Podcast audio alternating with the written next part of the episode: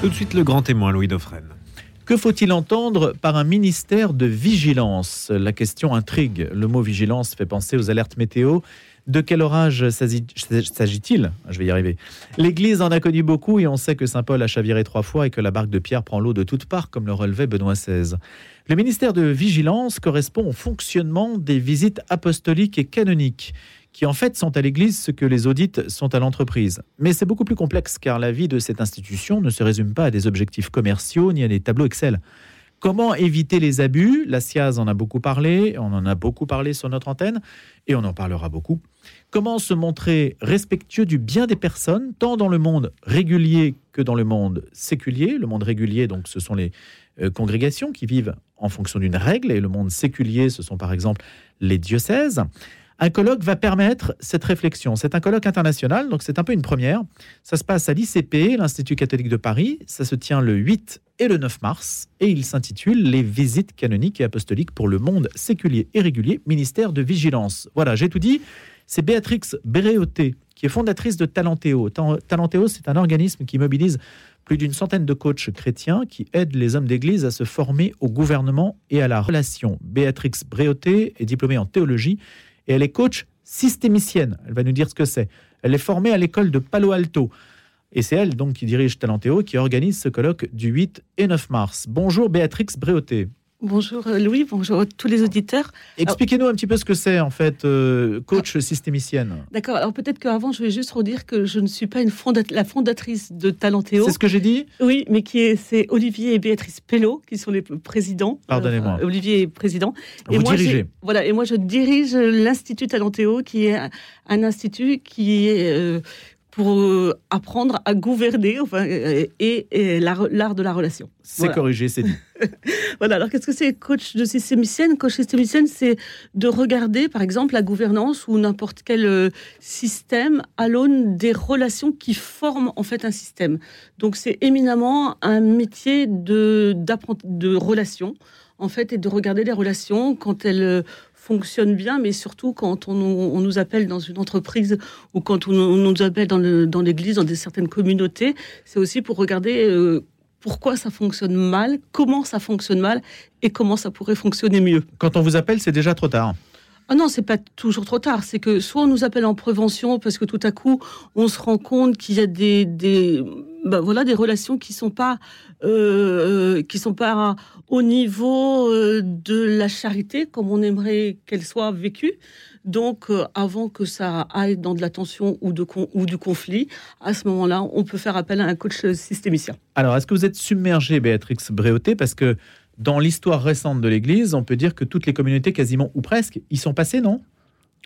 Alors, euh, c'est excessif de dire ça euh, Je dirais que c'est excessif, c'est excessif et c'est vrai. Il y a les deux, vraiment.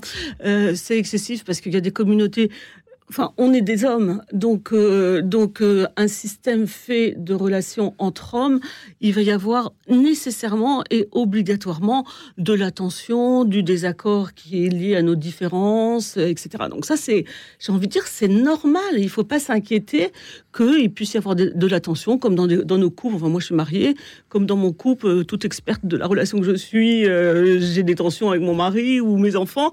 Donc c'est normal. La question, c'est quand ça devient dommageable. Quand la relation devient dommageable, dommageable, ça veut dire qu'elle abîme l'autre et que finalement, au lieu que ce soit des, relations que nous voulons euh, paisibles, harmonieuses, belles, parce que la relation c'est quelque chose de beau, eh bien, elles deviennent empreintes, j'ai envie de dire, de parfois de toxicité ou de nocivité. Et là, il faut absolument tout de suite euh, arrêter euh, cet engrenage qui est cette escalade qui peut être, qui peut devenir euh, dommageable et violemment maltraitante. Quand on parle de visite apostolique et canonique, quelle est la distinction entre les deux? Alors oui, c'est une distinction qu'il faut bien comprendre et qui n'est pas toujours identifiée comme ça. La visite apostolique, elle est, elle est demandée parce, parce qu'il y a eu des signalements hein, par le Vatican qui nomme des visiteurs ou des délégués apostoliques. Et l'histoire euh, récente le montre euh, à travers, euh, je sais pas, les foyers de charité ou, d'autres. Que vous connaissez bien Que je, connaissais, que je connais très bien. Qui ont tous été inspectés, donc Et alors, ils n'ont pas été inspectés, ils ont été visités. Ah, on ne parle pas d'inspection Alors. Ça, c'est le politiquement correct ecclésiastique. Le, quoi? Le politiquement correct ecclésiastique. On parle pas d'inspection? Pourtant, il y a un on inspecteur. Parle, on parle d'audit quand même. Hein, on parle d'audit. Alors, vous savez, on sait ce que c'est qu'un audit en entreprise. Donc là aussi, pour les visites, on- visite est le terme en effet euh, gentil, on va dire, mais véritablement, c'est un audit de. euh, alors, pour les visites canoniques, où véritablement, on va regarder, parce qu'il y a eu des signalements très graves qui ont été faits sur, euh, en termes de dysfonctionnement sur les communautés, et on va regarder avec très grande précision qu'est-ce qui, comment le charisme est vécu ou n'est plus vécu ou est devenu euh, dysfonctionnant. Et on va avoir, enfin, le Vatican va avoir un rôle de contrôle sur, ce, sur ces institutions. Et ce contrôle se passe à travers la nomination euh, de, de- de délégués ou de commissaires apostoliques, ça dépend. il y a Ça peut aller jusqu'à la dissolution de la communauté. Ça peut aller jusqu'à une Il y a eu des cas, hein, par exemple, euh, le verbe de vie en France. tout à fait, tout à fait. Il n'y avait pas de visite, il y avait eu de visite apostolique. Dont, Mais ça- la décision Mais- ultime, c'est ça. Voilà, il peut y avoir ça. hein. Mais euh, généralement, avant ça, on va plutôt redresser les torts, accompa- accompagner. C'est quand même la, la question, c'est pas de la dissolution. Enfin, on n'est pas, on est vraiment plutôt euh, sur une perspective euh, de redresser, hein, euh, plutôt que de dissoudre. Et il faut le dire parce qu'aujourd'hui, il y a une angoisse sur ces questions-là. Comme on a, j'ai envie de dire, une jurisprudence justement avec le verbe de vie qui a été dissous, il y a des communautés aujourd'hui avec la crise des abus qui ont des angoisses et des peurs sur des dissolutions. Donc il faut bien redire ici que la dissolution, c'est l'acte ultime que, que, les visiteurs, que les visiteurs délégués euh, euh, proposent, parce qu'il peut ne plus y avoir de, de solution. Et la visite canonique, qu'est-ce que c'est? Alors, les visites canoniques, euh, c'est. Alors, c'est très, euh, c'est historiquement euh, implanté dans le paysage de l'Église depuis longtemps. hein. Saint Benoît, les cisterciens, les carmélites, les, les ordres carmélitains, etc. ont recours à des visites qu'on appelle euh, canoniques, c'est-à-dire régulières. C'est que dans les constitutions, tous les deux ans, trois ans, cinq ans, enfin ça, ça dépend de- de- des ordres des constitutions. Eh bien, euh, il y a un visiteur qui est souvent le supérieur général ou l'abbé, l'abbesse, enfin, peu importe, euh, qui vient et qui regarde comment se déroule la vie du quotidien pour les membres qui forment cette communauté. Et là aussi, c'est important de souligner que ce temps euh, est souvent pour les communautés une opportunité. Euh, une opportunité de faire différemment, euh, de, se réorienter et même de se dynamiser dans sa propre vie euh, monastique, enfin religieuse ou monastique. Donc on peut dire que la visite canonique a un caractère normal, elle est inscrite dans une forme de normalité, alors que la visite apostolique, elle répond quand même à des signalements, à une situation plus exceptionnelle. Oui, tout à fait. C'est ça qui fait la fait. différence. Dans les deux cas, c'est Rome qui est à l'initiative, Non, non, non, euh, les canoniques, c'est pas Rome, puisque c'est vraiment la la, règle de vie. dans la communauté. Oui, c'est les règles de vie qui instituent que tous les trois ans ou tous les cinq Il ans. n'y a jamais de tiers complètement externe qui vient faire une visite canonique. Euh, si, ça peut être possible, par exemple dans les foyers de charité, puisque c'est en effet euh, quelque chose que je connais très bien. Euh, tous les visiteurs ont été des laïcs qui ont été visités des communautés. Donc là, c'était un audit très général qu'on a voulu, enfin que les délégués ont voulu pour pour l'œuvre des, des foyers. Et là, donc ça a été fait par des laïcs, mais un, comment un visiteur ne visite jamais seul, même quand c'est le supérieur général et quand même quand on est dans une visite de type régulière ou canonique. Il est toujours, euh, et c'est toujours du binôme.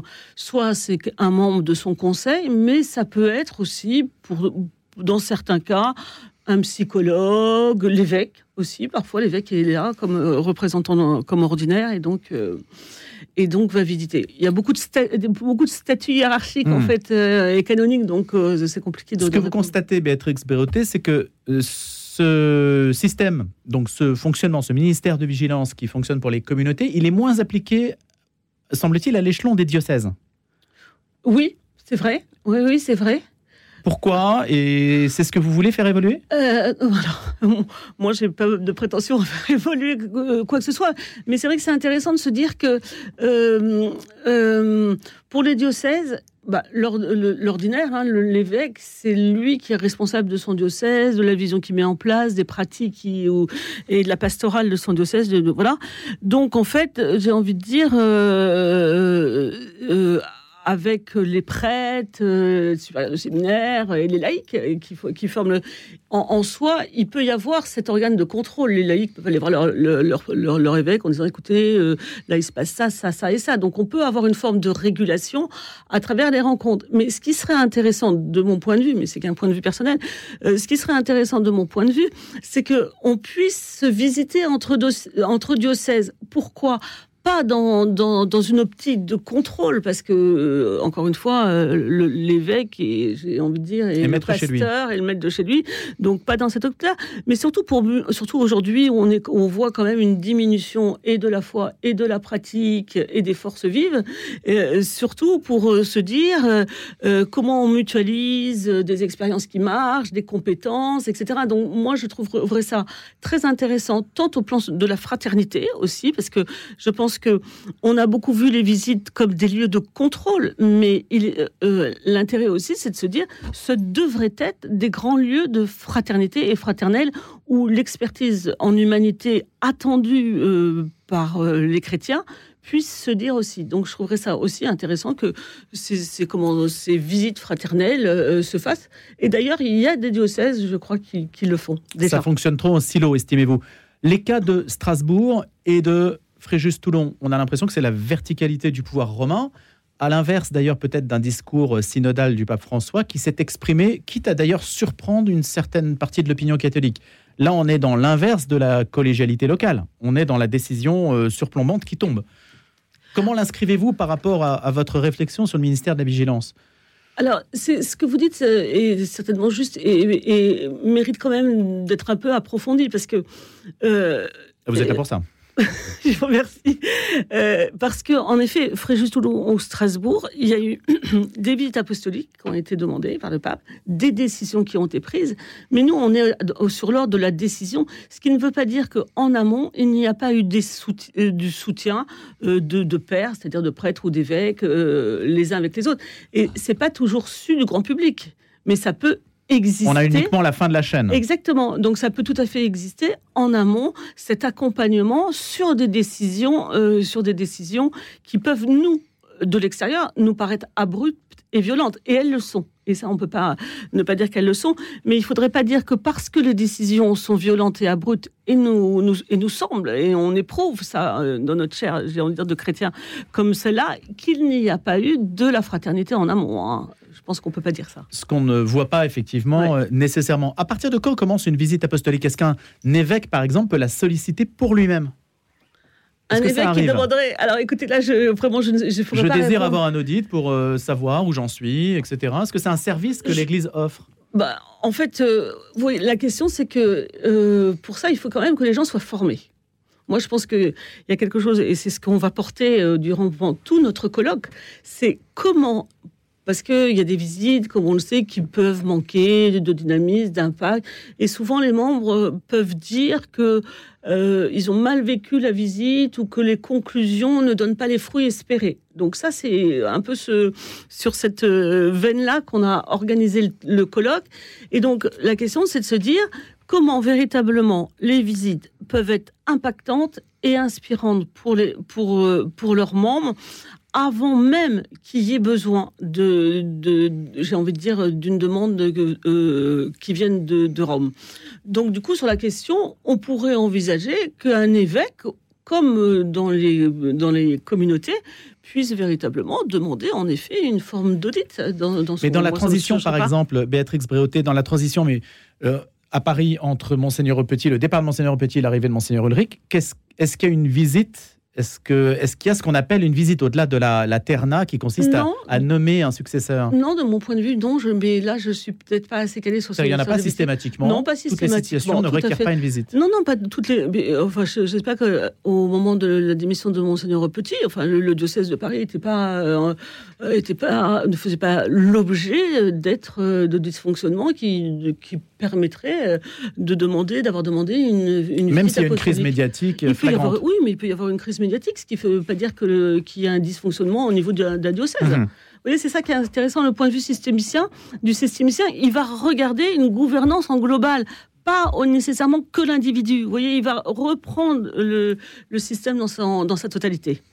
Alors, à l'inverse, il y a des communautés qu'on ne citera pas forcément. hein. Il y a des communautés qui ont connu de, de graves crises, qui ont éclaté. Il y a Oui. même des, des religieuses qui se sont demandé si elles n'allaient pas être exclues de leur vocation. Il y a une Oui. communauté où c'est c'est le cas. Et hum, qu'est-ce que vous dites aujourd'hui sur la, la manière dont c'est géré dans certaines communautés? Quelles sont les marges de progression, les, les, les- les points que l'on peut perfectionner Hum. et auxquels ce colloque peut contribuer, bien sûr? Alors, pour moi, il y a quelque chose d'important, et on l'a vu avec le Verbe Divi, on le voit maintenant avec les foyers de charité, et on pourrait étendre, euh, je veux dire, la nomination des communautés qui euh, aujourd'hui. Euh, pour moi, la question, c'est que une décision, quelle qu'elle soit, doit être accompagnée. Et aujourd'hui, il y a une exigence dans l'accompagnement des décisions qui sont prises. quel que soit le niveau hiérarchique dans la- dans lequel elles sont prises. Parce que c'est vrai que il peut arriver, et ça arrive souvent, que des décisions soient prises et il faut les prendre, ça c'est clair, mais simplement en amont ou après, ou voilà, elles ne sont pas accompagnées. Et ça, c'est un vrai, une vraie difficulté sur le plan de la- euh, pour le coup, sur le plan personnel et même de la communauté, parce que évidemment, euh, ça fait des dommages et, et, euh, importants. Accompagner, ça veut dire que quand la personne est exclue, il faut savoir ce qu'on en fait. Oui, il faudrait pratiquement, quand, on- quand il y a une possibilité d'exclusion d'une personne, d'avoir avec elle un projet de vie, donc de retravailler avec elle sur, j'ai envie de dire, son atterrissage, euh, sur son atterrissage, pardon. Qu'est-ce qu'elle va faire? Comment, comment elle va vivre? Euh, Où elle va vivre? Enfin, vous voyez, il y a des, des choses très, très... Le cas se pose Pratique, même pour un évêque. hein. Monseigneur Oui, Ravel, par oui, exemple, aujourd'hui, oui. euh, se retrouve dans une situation, je ne sais pas quel est son statut, ni même euh, comment euh, il subsiste d'une certaine façon, alors qu'il a eu un poste, euh, un poste de cadre dirigeant dans l'Église, pourrait-on dire, si on devait faire euh, une symétrie avec le monde de Tout à l'entreprise. fait. Moi, je moi, je sais pas du tout non plus pour Monseigneur Ravel ou pour d'autres, mais je vois quand même, par exemple, pour euh, le Verbe de vie, puisque vous avez cité Mhm. le Verbe de vie tout à l'heure, Monseigneur Touvet a fait un travail remarquable, remarquable d'accompagnement des personnes. Qui donc aujourd'hui est à Toulon, Euh, qui donc aujourd'hui est à Toulon, tout à fait.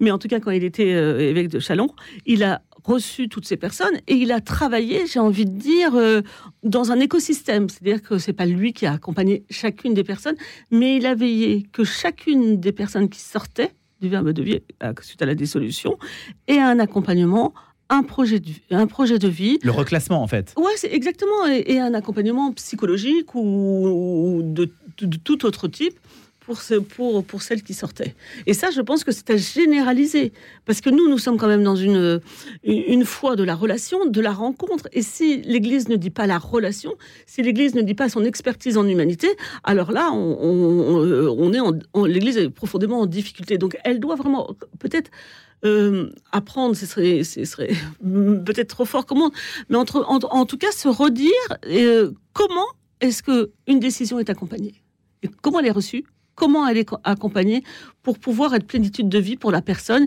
qui a pu passer 10 ans, 15 ans, 20 ans, 25 ans, 30 ans dans une communauté. Comment La SIAZ le recommande, ça hein? Euh, oui, oui, oui, oui. Parce que ça fait Ouais. partie normalement des mesures post-SIAZ, on pourrait dire l'accompagnement. Ouais. Ouais.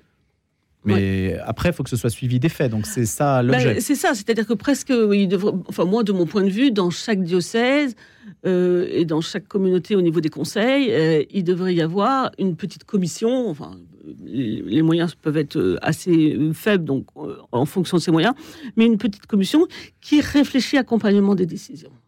On peut se dire que l'accompagnement, quand même, en tout cas, c'est ce que vous dites, Béatrix Bréauté. Vous dites, si on revient à l'esprit évangélique, hein, c'est le va et ne pêche plus, c'est l'accompagnement christique. Le Christ ne cesse d'accompagner les gens, c'est ce que Oui. vous dites. Euh, donc, vous dites, on s'est coupé d'une réalité évangélique et finalement, il y a une certaine forme de violence institutionnelle qui est comparable peut-être à ce qui se passe dans la vie civile, peut-être voire qui est plus dur que dans la vie civile parce qu'il y a une dimension affective et une dimension vocationnelle qui est extrêmement forte. Elle est, euh, elle est nécessairement plus importante que quand on est licencié ou d'une entreprise. C'est pas du tout. Ça touche. Ou c'est juste tout- transactionnel, en fait. Tout à fait, on- ça touche toutes les, toutes les sphères d'une vie, donc c'est toujours un drame en vérité, euh, quelqu'un qui sort, quels que soient les, moti- les, motifs de sa sortie, euh, et surtout quand ils ne sont pas nécessairement choisis, c'est toujours, euh, c'est tou- c'est toujours un, dra- un drame.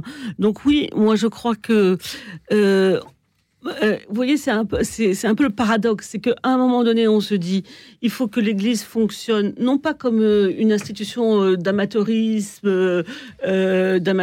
mais qu'elle prenne, qu'elle regarde comment le monde peut fonctionner par rapport aux audits, par exemple, et qu'elle modélise une forme d'audit en termes de professionnalisme dans ses visites ou dans ses lieux. Et en même temps, l'Église est, fondée, sur la personne du Christ. Et la personne du Christ, c'est le pardon. La personne du Christ, c'est la miséricorde. La pardon, c'est le vin ne pêche plus, etc. Donc, comment est-ce qu'elle va utiliser les moyens euh, qui, sont réfléchis par les entreprises aujourd'hui en termes d'audit et de, contrôle et de régulation. Voilà, et en même temps rester profondément évangélique, c'est-à-dire avoir le souci, j'ai envie de dire viscéral, euh, profondément intérieur, que chaque personne est euh, enfant de Dieu, hein, puisque c'est notre foi qui nous le dit, euh, et a donné sa vie au Christ dans, dans, une totalité, une plénitude de dons, de d'engagement, et donc comment on honore ça? Et ça, c'est extrêmement important pour moi qu'on retourne, euh, on retourne et à l'évangile et aussi euh, un peu à la vie des pères de désert, du désert pour se dire comment est-ce qu'on continue, euh, comment est-ce qu'on continue à s'occuper profondément de, des personnes qui font l'Église. Quand on a du mal à établir les faits, hein, c'est le cas pour certaines euh, communautés, parce que quand il y a des fautes graves qui tiennent par exemple de dérives sexuelles, il y a des faits qui peuvent être établis. mais quand on parle de phénomènes d'emprise, mm-hmm. Comment fait-on, euh, Béatrix Bréauté, pour établir des faits, sachant que il n'y a pas de, à ma connaissance, hein, il n'y a pas de prétoire avec un avocat de la défense, un avocat général, un juge. Il n'y a pas de système contradictoire. Il n'y a pas de contre-pouvoir non plus dans l'Église pour établir un fait, non? Comment fait-on? Alors, ça, votre question amusante, je, je parlais de, la question du contre-pouvoir avec euh, un ami qui est père abbé et qui me disait, mais en fait, euh, c'est c'est vrai pas vrai de dire qu'il n'y a pas de contre-pouvoir dans l'Église, parce que moi, tout père abbé que je suis, euh, j'ai un contre-pouvoir. Mon conseil a un contre-pouvoir.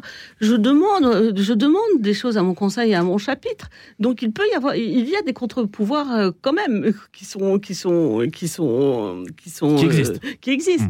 Mmh. maintenant euh, la question, euh, euh, en effet, il y a dans les abus sexuels, il y a des faits. dans les abus de conscience aussi, il y a des paroles, etc. Mais dans le déploiement de l'emprise, les faits interviennent enfin, sont visibles, sont détectables assez tardivement. C'est ça qui est compliqué. C'est ça, que, c'est, ça qui est compliqué. Et l'emprise, vous savez, elle se place à plein de niveaux euh, de, la communauté ou de nos, dans nos vies. Hein. Le colloque abordera cette subtilité-là? Alors, le, en un mot. Le, colloque va surtout s'attacher à regarder qu'est-ce que c'est, quels sont les dysfonctionnements institutionnels, euh, euh, relationnels, pardon. Parce qu'on a, on, a vu qu'il y avait des, visites qui portaient pas assez de fruits ou pas, euh, pas de, de, de, pas, pas les fruits attendus, parce que véritablement, on est dans un paradigme d'amour. On s'aime dans l'Église. Et alors, parfois, du coup, aimer voudrait dire ne pas identifier aussi la question de, des travers que nous avons. Et donc, Au contraire. voilà. et, du coup, il faut aussi apprendre à se dire comment on écoute, comment, qu'est-ce que la personne nous dit, qu'est-ce qu'elle fait, qu'est-ce qu'elle dit, comment elle ressent et comment moi je la ressens. Donc la matière aussi du visiteur en tant que, personne qui lui-même a un ressenti, eh bien, euh, est vraiment extrêmement importante et on, on, parlera de toutes ces questions-là euh, dans le colloque, oui. Ça se tient le 8 et 9 mars à l'ICP, l'Institut catholique de Paris. 200 personnes qui vont y participer, c'est à guichet fermé, pourrait-on dire, hein, donc c'est pas la peine de s'inscrire. Euh, ce sont beaucoup des religieux hein, qui sont, en tout cas, ou des responsables en gouvernance qui euh, y participeront. Ça s'appelle donc les visites canoniques et apostoliques pour le monde séculier et régulier. Ministère de Vigilance, Béatrix Bréauté, qui dirige Talentéo. Merci beaucoup. merci.